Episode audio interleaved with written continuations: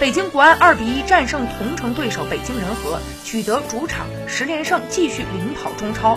这场胜利在意料之中，但比埃拉的意外受伤或将成为国安在本赛季的重要转折点。比埃拉最起码要缺赛一个月，但在这一个月当中，赛事密集，有五场比赛要打。对于志在夺冠的国安来说，剩下的每场比赛都是丢不起分的。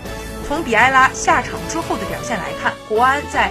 中场前串联组织的功力上大幅的缩减，仅剩下奥古斯托这个单核之后，球队一时还难以适应，所以在接下来的比赛当中，国安或将面临极为吃力的局面。